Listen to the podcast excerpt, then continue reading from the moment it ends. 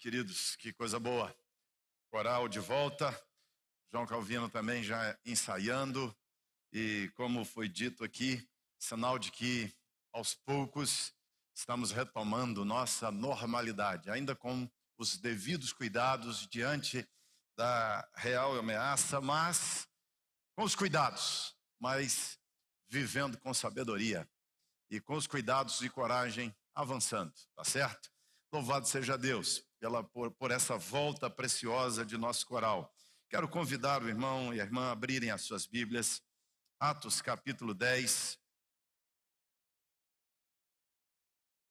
Atos capítulo 10. Nosso tema geral do mês de setembro tem sido falar, pensar sobre fé e obras. E tudo isso que temos lançado de tema é, foi diante de oração, conversa com Deus, ano passado, da equipe pastoral. Nós reunidos, conversando, pensando qual seria o tema, falamos sobre amor ano passado e esse ano pensamos então que seria fé, aquilo que Deus queria tratar com a igreja. É, e já sinalizando que ano que vem, você lembra do texto bíblico, agora pois permanecem.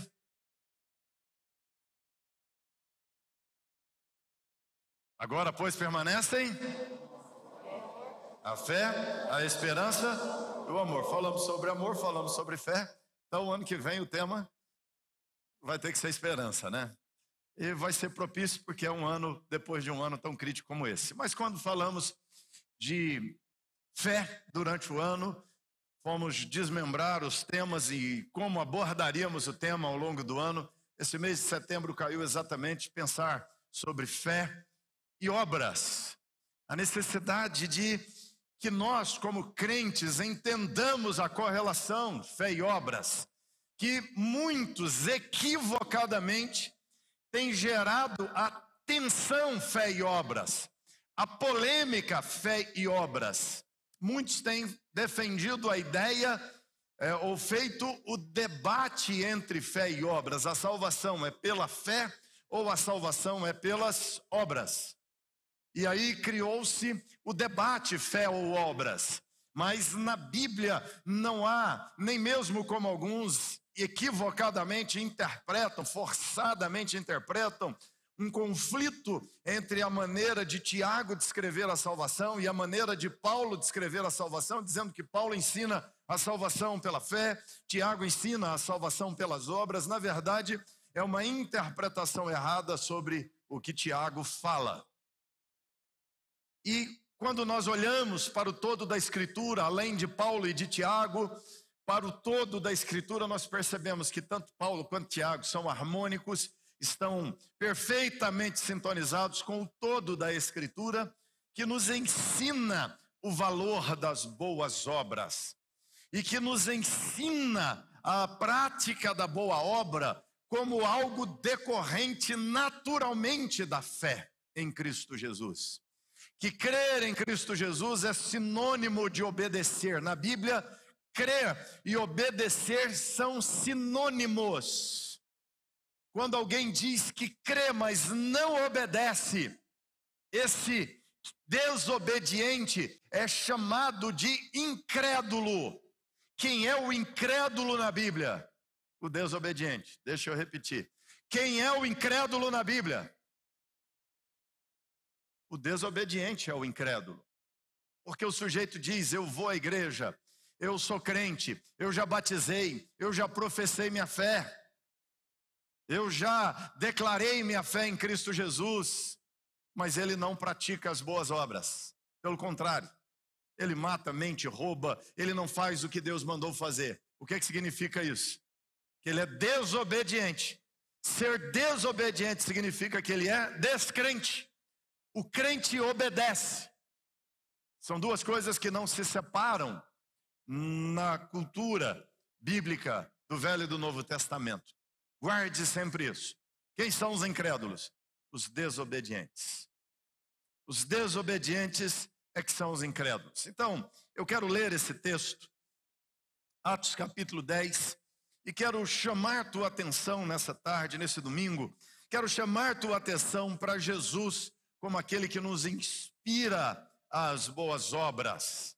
Eu quero falar sobre a fé em Jesus e as obras de Jesus.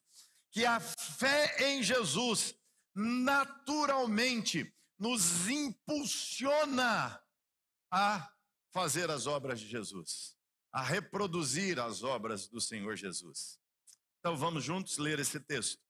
Pedro, pois, convidando-os a entrar, hospedou-os. No dia seguinte, levantou-se e partiu com eles também alguns irmãos dos que habitavam em Jope.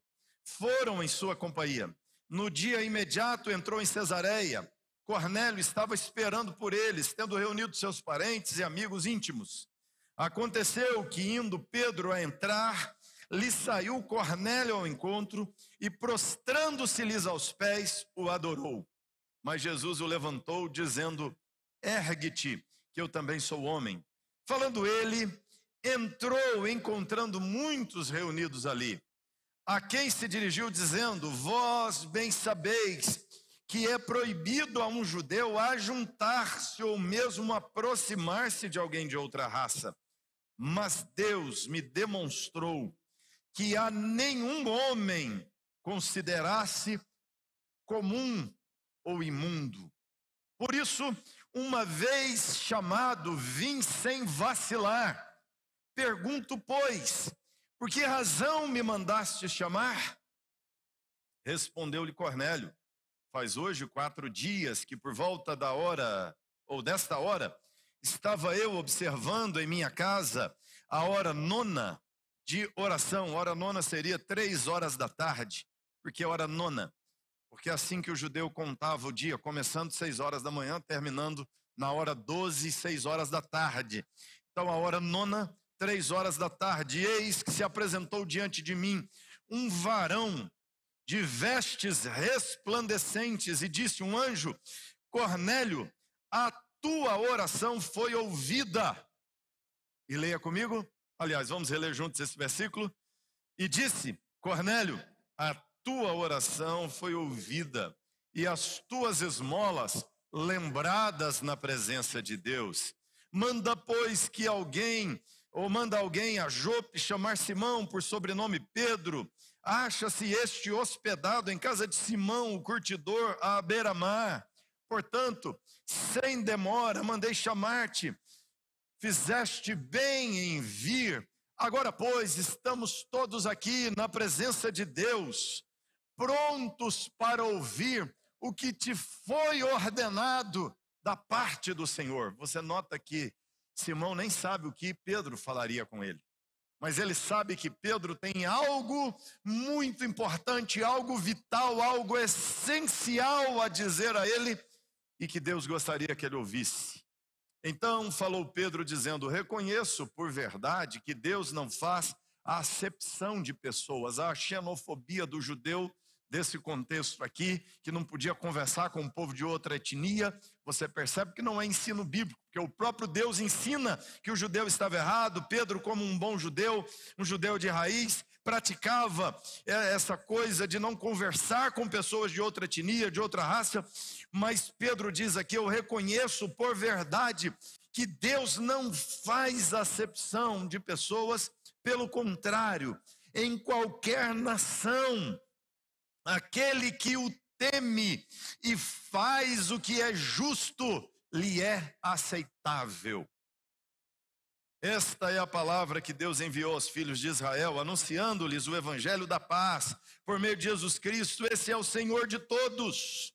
Vós conheceis a palavra que se divulgou em toda a Judéia, tendo começado desde a Galiléia, depois do batismo que João pregou. Como Deus, vamos ler juntos esse versículo, vamos lá? Como Deus ungiu a Jesus de Nazaré com o Espírito Santo e com poder, o qual andou por toda parte, fazendo bem e curando a todos os oprimidos do diabo, porque Deus era com ele, e nós somos testemunhas de tudo o que ele fez na terra dos judeus e em Jerusalém ao qual também tiraram a vida pendurando-o no madeiro. A este ressuscitou Deus no terceiro dia e concedeu que fosse manifesto, não a todo o povo, mas às testemunhas que foram anteriormente escolhidas por Deus, isto é, a nós que comemos e bebemos com ele, depois que ressurgiu dentre os mortos. E nos mandou, esse é outro para ler juntos também, vamos lá? E nos mandou pregar ao povo e testificar que ele é quem foi constituído por Deus, juiz de vivos e mortos. Dele todos os profetas dão testemunho de que por meio de seu nome todo aquele que nele crê recebe remissão de pecados.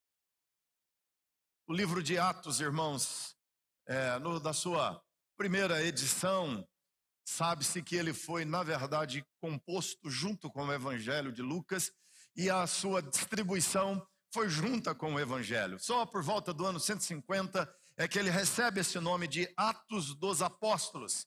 Orígenes o chamava de as origens da igreja cristão, da, da igreja cristã. É um livro escrito por volta do ano entre 62 e 64, pelo conteúdo interno do livro, sabe-se que foi escrito entre 72 e 74 da era cristã. Hoje há uma tendência de muitos estudiosos modernos datarem Atos de 90, 80 depois de Cristo, mas isso não é possível, porque pelo que tudo indica, a cidade de Jerusalém ainda estava de pé no tempo da composição de Atos, e Atos dos Apóstolos foi, é, e Jerusalém foi destruída no ano 70. Também o livro termina no capítulo 28 com o apóstolo Paulo vivo. Pedro ainda está vivo, Tiago ainda está vivo. E eles foram mortos por ocasião do ano 72, 74, 76. Então, o livro de Atos é escrito nesse contexto de avanço da igreja, um pouco antes do domínio de Nero. E também o livro de Atos menciona a profecia de Ágabo, ou seja, se a profecia de Jesus da destruição do templo tivesse se cumprido, certamente Lucas mencionaria. Mas Lucas de fato está falando sobre Jesus, apesar de que nós colocamos o livro de Atos como sendo Atos dos Apóstolos, apesar de Orígenes chamar o livro de Atos de Origens da Igreja Cristã, o livro de Atos, na verdade, é uma continuação do Evangelho de Lucas, cujo objetivo central é mostrar quem é Jesus, é falar das obras de Jesus. E agora Lucas está mostrando Jesus formando a igreja. Não é, na verdade, o ato ou os atos, não são os atos dos apóstolos, mas o tema do livro de Atos são as obras de Jesus por meio dos apóstolos, e aliás, o livro de Atos só nos conta a história do apóstolo Paulo, do apóstolo Pedro e conta parte do ministério de Filipe, que nem é apóstolo, é diácono da igreja e que se torna evangelista, obreiro, uma espécie de pastor mais tarde em Cesareia, mas Filipe nem é apóstolo. Na verdade, só dois apóstolos são mencionados no livro de Atos. O tema de Atos é mesmo a igreja e Jesus formando a igreja. Nós podemos dizer que o livro de Atos é uma ampliação da afirmação de Jesus eu edificarei a minha igreja e as portas do inferno não prevalecerão contra ela. E Lucas está mostrando esta palavra de Jesus se cumprindo no tempo. E ele descreve então, ele narra então, cerca de 30 anos de história da igreja depois da ascensão de Jesus aos céus, mostrando Jesus agindo por meio da igreja. E aqui no capítulo 10, nós temos um momento bem interessante em que Pedro, que é apóstolo de Jesus, e é, fica bem claro para nós que o texto quer mostrar os atos de Jesus e não os atos de Pedro. O texto vai nos contar que Pedro estava fazendo a sua oração no terraço de uma casa, seguindo o bom ritual da oração, três vezes por dia, como era a prática dos judeus, e Pedro está ali perto da hora, por volta dessa hora nona, orando a Deus também na sua oração da tarde. Eles geralmente oravam nove da manhã, meio-dia e três horas da tarde. Pedro estava nessa oração das três horas da tarde e ele tem uma visão de um lençol que desce do céu à terra. E quando ele olha para dentro do lençol, tem no lençol animais considerados imundos. Tinha lá porco, tinha lá hum, carne de mandi, tinha lá lagartixa, tinha lá rato, lebre, tinha lá aquelas coisas todas. Que um bom chinês iria passar a língua nos lábios e pular de boca. Mas um judeu, olhando para aquilo, disse: Que seleção de horrores é essa? Deus vira para Pedro e diz: Mata e come. Pedro vira para Deus e diz: Que é isso, Deus? Eu sou judeu. Um judeu não come esse tipo de coisa. Eu não vou comer coisa impura. Deus vira para Pedro e diz: O que eu purifiquei, não considere imundo, Pedro. E Deus disse para ele de novo: Mata e come. Pedro diz: Eu não vou comer, Senhor, isso é imundo. Mas é interessante, o Deus que proibiu é o Deus que está mandando ele comer. E ele discutindo com Deus sobre obedecer a ordem de Deus. Deus fala com ele: Não considere imundo o que eu purifiquei, recolhe o lençol aos céus. Logo em seguida, chegam aqueles homens batendo na porta da casa, chamando seu Pedro, e aí ele sai, e ele então vai conversar com aqueles homens que dizem para ele, o, o, dono da casa é xará dele, ele chama Simão, o dono da casa também, Simão, ele, Simão Pedro, o dono da casa, Simão, o curtidor, e os homens dizem: Olha, nosso senhor, nosso chefe mandou te chamar e o chefe que mandou chamar, eles dizem, é Cornelius. Você já sabe o nome, não é? Esse nome Cornelius. De que língua que é esse nome? Latino. Esse é um italiano que o manda chamar Cornelius. É um homem que pertence à corte é, romana, é um representante da corte romana naquela terra da Palestina, é um romano chamando Paulo, e são romanos à porta de Paulo, batendo a sua, é, de Pedro, batendo a sua porta e o convocando a ir à casa deles. Pedro normalmente não aceitaria um chamado desses, mas quando Pedro tem esse chamado, ele se lembra do lençol. Não considere imundo o que eu purifiquei. Pedro entendeu, ah, Deus, por isso a visão do lençol. Então ele vai com aqueles homens, quando ele chega, Simão está com a casa lotada de gente, ele chama seus súditos, ele chama seus familiares, ele chama seus vizinhos, e a casa está abarrotada de gente. Pedro entra e vai pregar àquelas pessoas, e Cornélios diz a Pedro: Eu não sei porquê, mas eu estava fazendo as minhas orações da hora nona, eu estava fazendo as minhas súplicas e sacrifícios a Deus, e apareceu um anjo e me disse para te chamar, porque você tinha algo a me dizer, eu quero ouvir o que você tem a me dizer.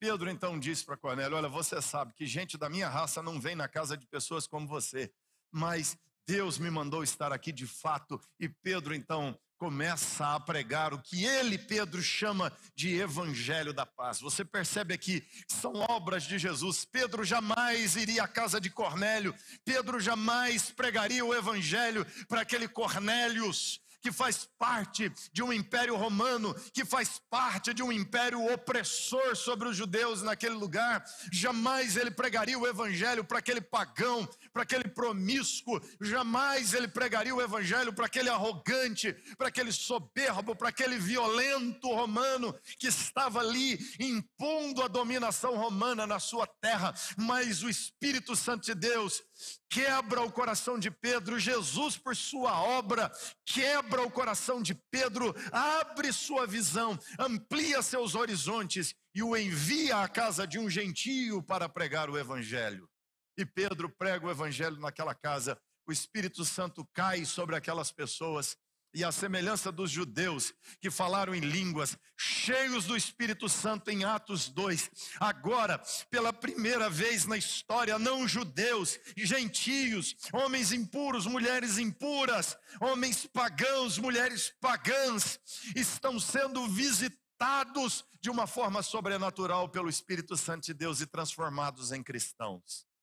Abandonando aquelas crenças erradas, abandonando a vida errada e crendo em Cristo Jesus. Isso é obra de Jesus, gente. E aqui eu queria destacar a obra de Jesus. Em primeiro lugar, Pedro, quando vai à casa de Cornélio, nos fala sobre a fé em Jesus, a importância da fé em Jesus. a fé em Cristo Jesus. Ele é Cornélios, um romano, mas por alguma razão, Cornélios, o romano, se torna homem piedoso. O texto diz que o anjo aparece a ele e fala com ele, Cornélio, Deus se lembrou das tuas orações e das tuas esmolas. Isso é uma quebra de paradigma. O Império Romano era marcado por pessoas violentas. O Império Romano é marcado por grosseria. A base da construção da ideologia do Império Romano é Platão e Aristóteles. E se você ler os escritos de Platão, você vai perceber que na organização, no estado ideal, pensado pelo filósofo Platão, os pobres não têm lugar, pobre tem que morrer. Você já viu aquele deputado antigo, personagem cômico aí da, da, da, do humorismo brasileiro, João Plenário, que dizia: tem pavor de pobre, pobre tem que morrer não é? Na teoria de Platão é assim mesmo. Pobre era desprezado, ou seja, os pobres tinham que ser largados à míngua para morrer, para parar de dar problema para o império. O Império Romano era marcado pelas casas suntuosas, por seus palácios suntuosos, seus templos suntuosos, suas piscinas suntuosas, suntuosas, suas saunas suntuosas, dedicadas ao prazer, à promiscuidade, ao sexo livre, seus condomínios com água aquecida nas casas. O Império Romano era marcado por suas estradas pavimentadas, por seu comércio, seus fóruns, que hoje chamamos de shopping. Nos Estados Unidos eles chamam de mall, mas lá chamava fórum. Fórum lá não era lugar de julgamento, era os mercados. E se você for ao fórum, alguns fóruns romanos em cidades mais ricas, você vai perceber que o piso era igual esse nosso aqui. Era granito e mármore polido, brilhante, suntuosos, gigantescos, ruas largas, estruturas. Roma se dedicava é, à construção de armas, exércitos poderosos, mas não havia lugar para pobres, não havia lugar para os miseráveis, não havia lugar para as viúvas, não havia lugar para as mulheres abandonadas por seus maridos com filhos que eles consideravam bastardos. Era um império cruel, era um império sanguinário, e Cornélio é parte desse império sanguinário. Mas é curioso que Cornélio fizesse orações, e pelo que o texto indica, Cornélio fazia orações a Deus, não a Júpiter não a Zeus, não a Diana dos Efésios, dos gregos, ou não aos próprios deuses romanos. Ele não cultuava a Nike, ele não cultuava a Mercúrio, ele não cultuava as divindades pagãs, mas ele orava a Deus e fazia esmolas. Mas o texto vai nos mostrar, irmãos, que orar e fazer esmolas não é suficiente. É interessante. Cornélio era piedoso. Cornélio fazia esmolas. Cornélio é totalmente fora do paradigma. Cornélio é totalmente surpreendente em se tratando de um romano e de uma autoridade romana, de um homem importante, representante do Império Romano na sua corte na Palestina, e ele fosse um homem piedoso.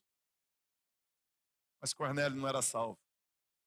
Cornélio estava perdido. Se você olhar no capítulo 11, versículo 14, o texto de Atos vai nos dizer que Cornélio, Pedro, depois que volta da casa de Cornélio, tem uma, uma reunião do presbitério.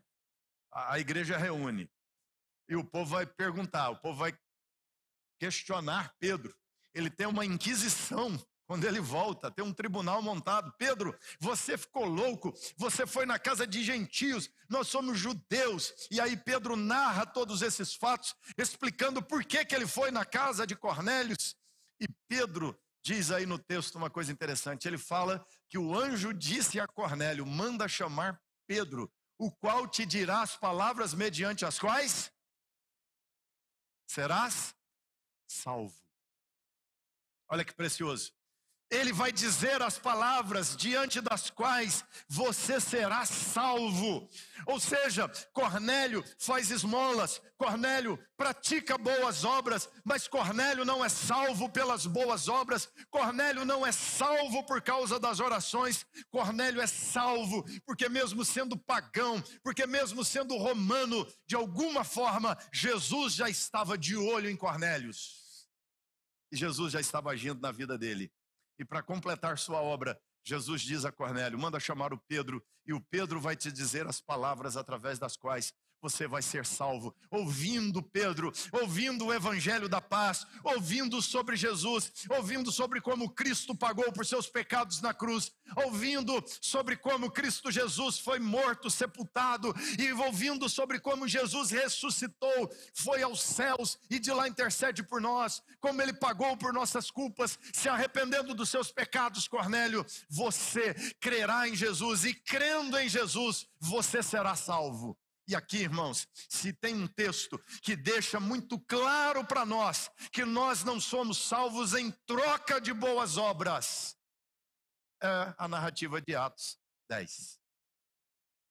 Porque se fosse o contrário, se o ensino bíblico fosse salvação através das obras, o anjo aparecia para Pedro e diria: Pedro, vai lá dar o diploma de salvação para Cornélio, porque ele já é salvo. Porque olha que homem bom, ele faz esmolas ele ajuda, ele ora. Irmãos, isso é importantíssimo, importantíssimo de compreender, porque não, não estou falando de é, católicos, não estou falando de espíritas que acham que se redimirão pelas obras, pela caridade, não. Eu estou falando de evangélicos que acham que serão salvos porque oram, que acham que serão salvos porque leem a Bíblia, que acham que serão salvos porque dão dízimo, cristãos, evangélicos, reformados, presbiterianos, que ainda acham que a salvação será recebida em troca, como coroação das boas obras que eles fazem. Não, nós somos salvos pela graça, completamente pela graça. A fé é o meio pelo qual nós nos apropriamos do presente que foi dado de graça a nós e as obras são a expressão da nossa obediência a esse Deus em quem cremos para a salvação. Essa é a ordem do ensino bíblico, isso está claro em cada narrativa, está claro no Velho Testamento, está claro no Novo Testamento. Não é um debate de Paulo e Tiago, irmãos, é o ensino de Paulo e de Tiago e é o ensino de Lucas. Somos salvos por crer em Cristo Jesus. Quando Pedro narra o que aconteceu com ele, como o Espírito Santo caiu sobre os gentios.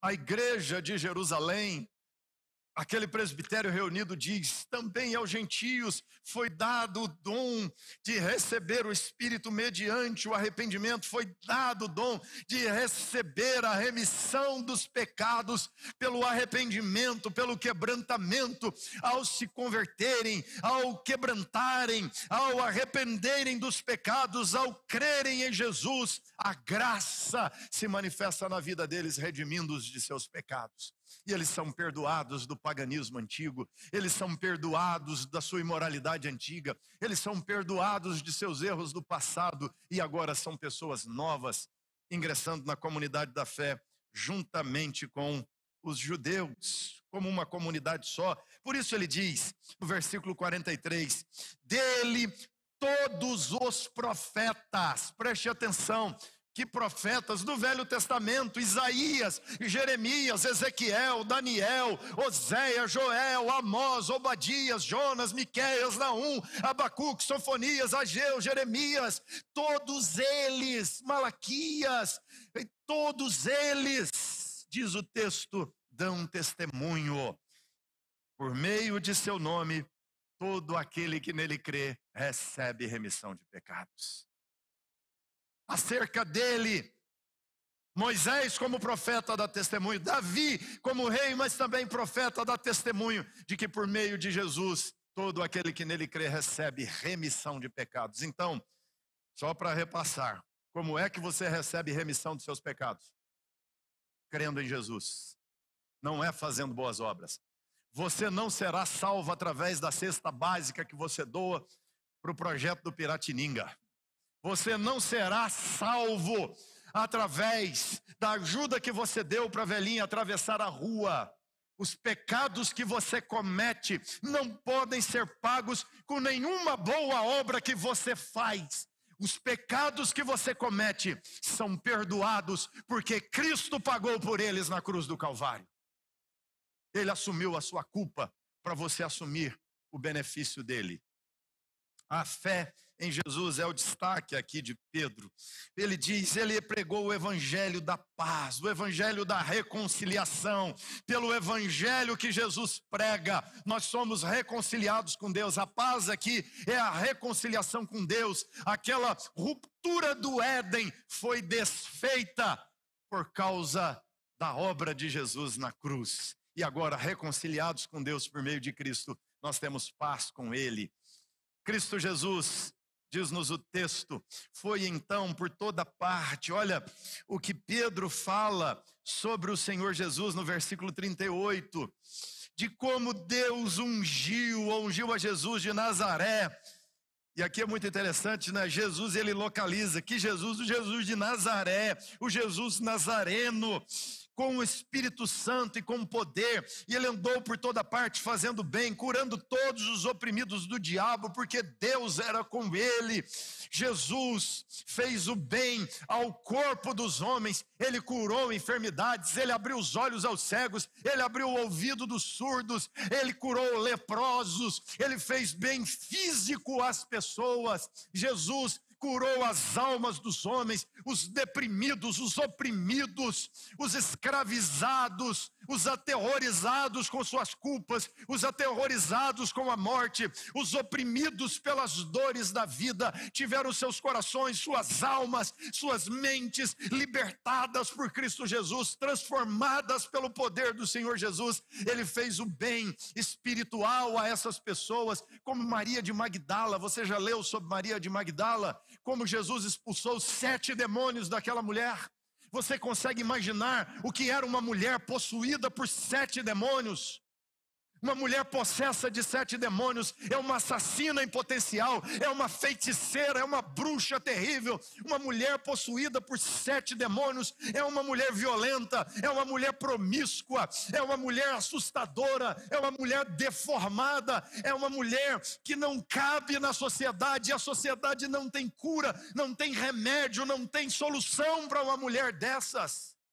Mas Jesus se manifesta e liberta Maria de Magdala, e ela deixa de ser uma mulher possuída por sete demônios e é possuída por aquele que é o Espírito perfeito, o Espírito Santo de Deus, e cheia do Espírito Santo, se transforma numa pregadora do Evangelho de Cristo Jesus numa mensageira da ressurreição de Cristo Jesus. Essa é a fé em Jesus. Esse é o potencial da fé em Jesus. Aquele que nele crê é salvo, é liberto, é abençoado fisicamente, é abençoado psicologicamente, é abençoado espiritualmente, é abençoado moralmente, é abençoado socialmente, porque é resgatado para a sociedade e consegue conviver com a família em paz como aquele moço gadareno, quando Jesus diz a ele, depois de expulsar seis mil demônios daquele homem, diz: Volta e conta para os seus tudo que o Senhor fez por você. Já imaginou o gadareno batendo na porta da mãe dele? Já pensou? Que cena fenomenal. A mãe abre a porta e diz: Pois não. Ele diz: Estou aqui. Ela diz: Pois bem, o que você deseja, moço? Ele diz: Mãe, não me reconhece, não. A mãe olha para ele e diz: Quem? Já pensou se ele fosse casado? Quando ele volta atrás para sua esposa, quando ele chega em casa e as crianças estão brincando ali em torno da casa e a mulher nos seus afazeres correndo em lágrimas porque perdeu o seu marido para os demônios, porque perdeu o seu marido que agora vive no cemitério, todo sujo, machucado, se alimentando de carne de cadáveres. Que homem degradado é esse que nem com correntes e cadeias o sistema penitenciário não pode detê-lo, os psiquiatras não podem detê-lo, os medicamentos não podem podem socorrê-lo, mas aquele para quem a sociedade não tem jeito, aquele lixo humano, bate na porta da sua esposa. Que alegria, que festa! Aquelas crianças que levantam e correm e abraçam e dizem: Pai, o Senhor voltou. Ele diz: Sim, Jesus me libertou. Agora eu creio em Cristo Jesus. Um crente no Senhor Jesus, salvo e resgatado por Jesus. Esse é o Evangelho de Jesus, a fé em Jesus. A fé no Senhor Jesus. Pedro está pregando aqui. Nosso Senhor fez o bem. Que bem Jesus fez a Maria de Magdala. Que bem Jesus fez ao Gadareno. Que bem Jesus fez a você. Se você creu nele, ele fez o bem a você. Ele transformou sua vida. Ele mudou sua história. Segundo lugar, esse texto fala além da fé em Jesus, ele nos fala do poder de Jesus. Ele diz: Jesus foi ungido por Deus, ungido pelo Senhor. E aqui é interessante, é, se você olhar no texto, ele diz aqui: ele foi ungido com o Espírito Santo e com poder. Eu fiquei perguntando aqui, estudando esse texto, por que, que Lucas colocou com o Espírito Santo e com poder? Por quê? Se a gente fala assim, foi ungido com o Espírito Santo, já infere que foi ungido com poder, não é? E se falar foi ungido com poder, nós cristãos já inferimos que seria o poder do Espírito Santo, o poder de Deus. Mas Lucas diz, ele foi ungido com o Espírito Santo e com poder. Cornélio vem de um império aonde lhe fora conferido poder aonde lhe fora conferido status. Cornélio tem poder, ele tem o poder do império, ele tem o poder de Roma, ele tem o poder das armas, ele tem o poder dos soldados, ele tem o poder dos cavalos, ele tem o poder da guerra, ele tem o poder da morte nas mãos. Agora Jesus vai à casa de Cornélio através de Pedro, e não é o poder das armas, não é o poder da morte, é o poder da vida, é o poder da transformação, é o poder da libertação entrando na casa de Cornélio. Esse é o poder de Jesus. Por que isso é importante para nós, irmãos? Porque as pessoas querem promover bem social através de poder político através de poder econômico. As pessoas querem promover o bem social através do poder sociológico. As pessoas querem promover bem social através de coisas materiais. É sim importante a cesta básica que damos, é sim importante os móveis que damos. Quando damos uma geladeira para alguém que vem aqui à igreja sem geladeira e nós fazemos uma mobilização e damos uma geladeira, um fogão para essa pessoa que não tem. A alegria das pessoas quando às vezes vamos à casa delas e elas são tão necessitadas que você dá uma geladeira e ele não tem como vir buscar a geladeira. E nós temos então que levar na casa dessa pessoa como a Eni, que conseguiu colocar uma geladeira no porta-mala da Captur que ela tinha. Isso é mágica, né? Colocar fogão, levar para lá para entregar. Mas por vezes, gente tão carente que você doa algo e ele, você doa o fogão, não tem como levar o fogão para casa, além de doar, você tem que entregar. Tem frete grátis para doação. Mas, queridos, a coisa mais preciosa não é dar fogão, não é dar geladeira, nós fazemos porque entendemos a necessidade, não é dar cesta básica.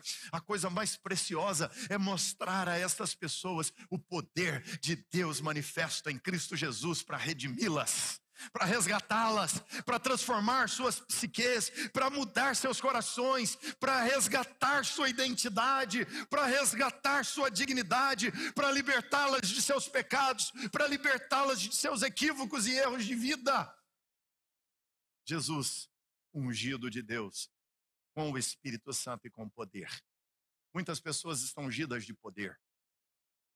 E elas fazem as obras de caridade mas elas pecam contra Deus. Elas são caridosas, mas são promíscuas. Elas são caridosas, mas são opressoras. Elas são caridosas, mas são fofoqueiras. Elas são caridosas, mas são perversas no trato com as outras pessoas. São cruéis. Elas são caridosas, mas parece que a caridade é uma espécie de compensação das maldades do seu coração. Parece que a caridade é uma espécie de compensação das perversidades de suas almas. E aqui o texto diz: Jesus é o estereótipo, é o modelo perfeito para nós, porque ele foi ungido com poder, ele foi ungido com a capacidade de ajudar, ele foi ungido com as condições de ajudar. Como muitas pessoas, elas têm dinheiro, elas têm status, elas têm poder. Cornélio dava esmolas e ele tinha como dar esmolas, porque ele é de alta posição no Império Romano, ele tem o poder econômico, ele tem o poder material, mas Cornélios não conhece conhece o poder espiritual e Jesus foi ungido não só com o poder de ajudar, não é só o poder econômico de ajudar pessoas, ele foi ungido com o Espírito Santo de Deus. Jesus leva santidade, Jesus leva transformação de vida, Jesus leva mudança de comportamento, porque a pior miséria não é a falta de dinheiro, a pior miséria que nossa sociedade vive é a falta de Jesus, é a falta de santidade, é a miséria do pecado, é a miséria da degradação degradação da queda de Adão. Essa é a miséria pior de todas.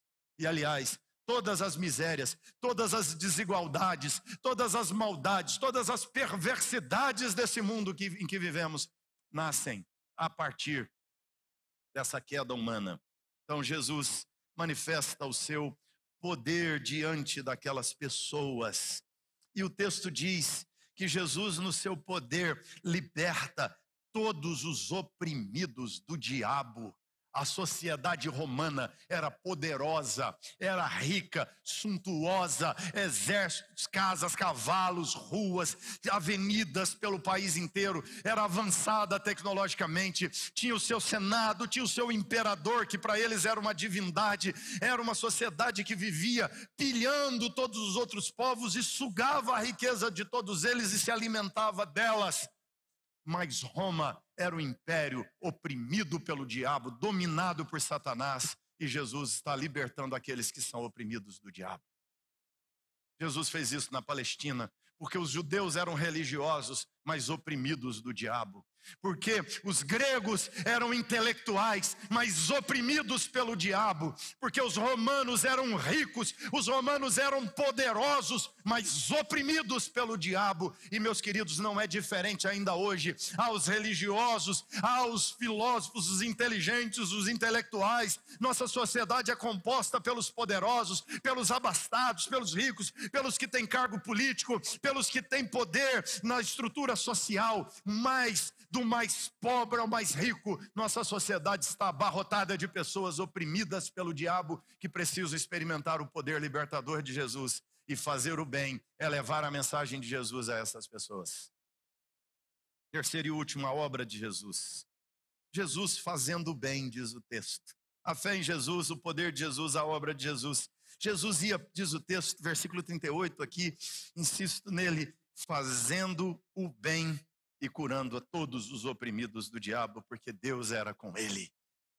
Destaca essa expressão aqui para nós. Jesus ia fazendo o bem, Jesus ia concedendo benefícios a todas essas pessoas, Jesus ia agindo de forma misericordiosa com todas essas pessoas.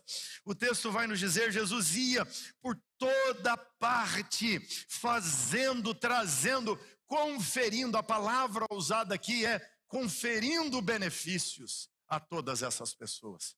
O que Jesus fez beneficia todas aquelas pessoas, beneficiou toda aquela sociedade. O que Jesus fez beneficiou Jerusalém, beneficiou as cidades da Galileia. O que Jesus fez beneficiou as pessoas que receberam o amparo, que foram curadas, que foram tratadas, que foram redimidas, que foram socorridas. Aquela mulher cananeia em Tiro e Sidom, quando chega em casa e sua filha foi liberta da possessão demoníaca. Aquele homem que o filho caía no fogo, caía na água, quando Jesus desce do monte da transfiguração. Que alegria daquele pai ter o seu filho de volta morta, Talita, morta. Jesus entra naquela casa e devolve aquela menininha morta de 12 anos de idade aos seus pais, viva, e mande que alimentem a menina. Jesus transformou realidades, Jesus fez coisas extraordinárias, irmãos, fazendo bem em toda parte.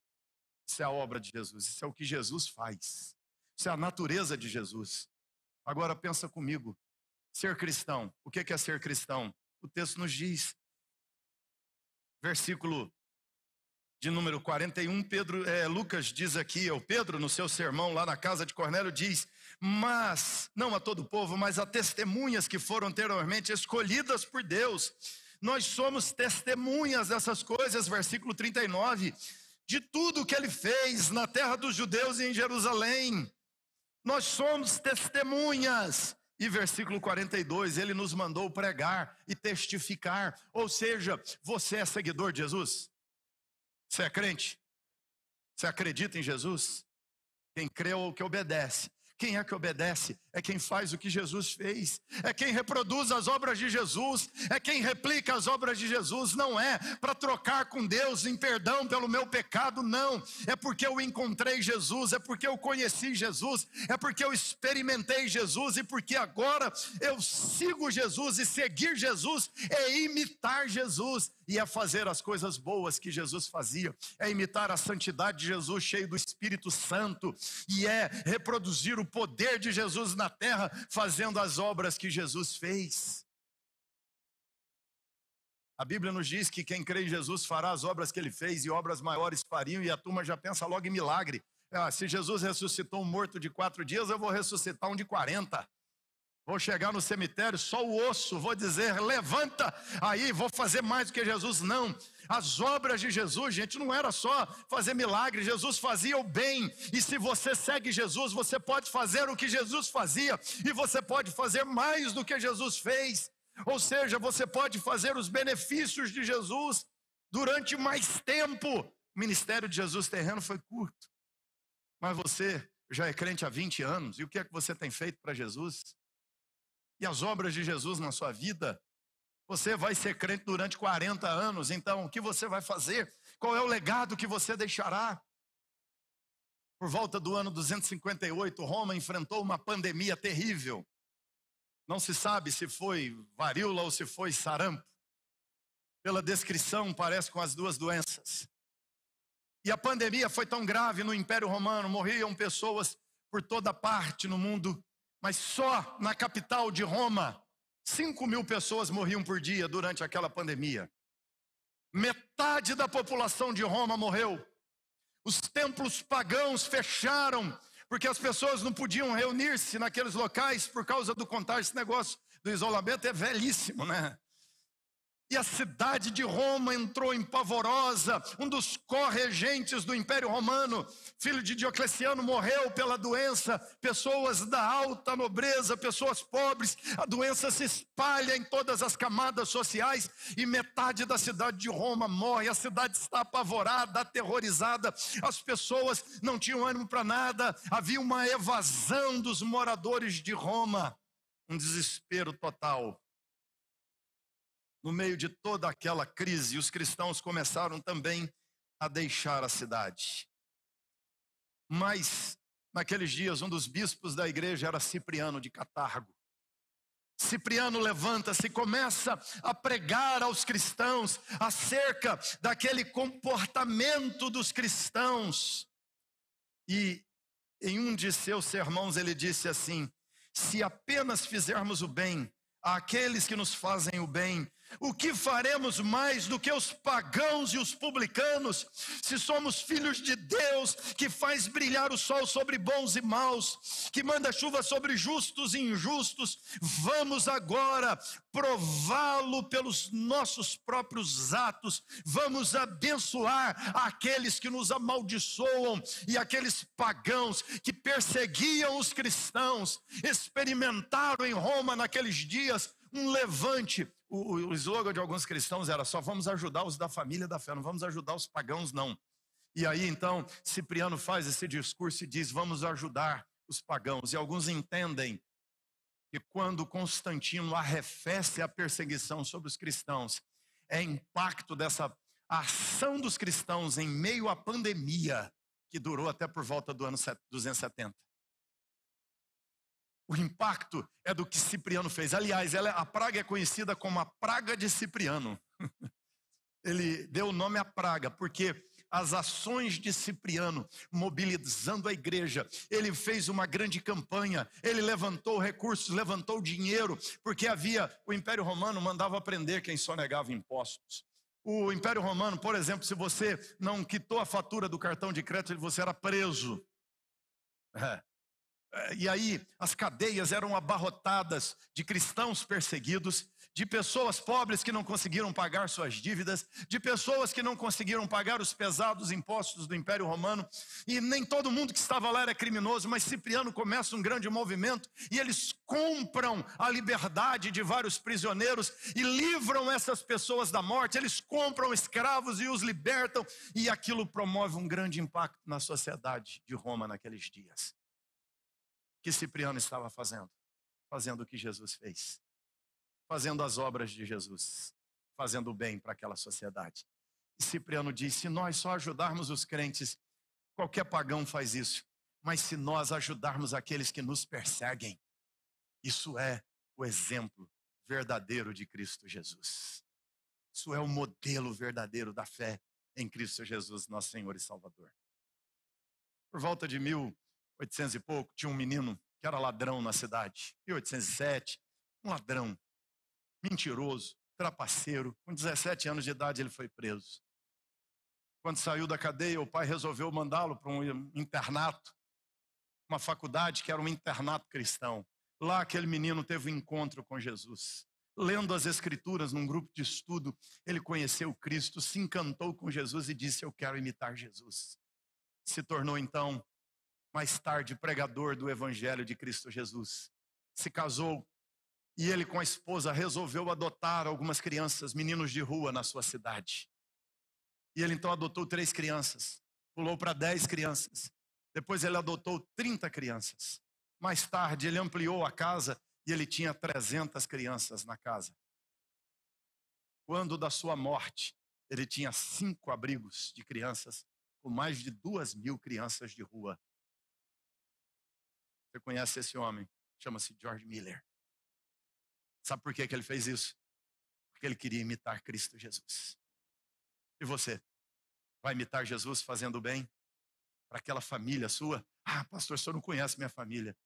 Eu não conheço sua família, mas estudando um pouquinho, eu conheci o Império Romano. E dentro do Império Romano, conhecendo a religiosidade complicada do judeu, que você vai ver, Pedro não queria nem conversar com o não-judeu. Olha o que era a religião dos judeus conhecendo a religião do judeu, conhecendo a filosofia grega, conhecendo a maldade romana, Jesus naquele mundo fez o bem e a luz de Jesus brilhou diante daqueles povos. Agora a luz de Jesus vai brilhar por, nós, através de nós. Fé e obras. Quem crê em Jesus pratica as obras de Jesus.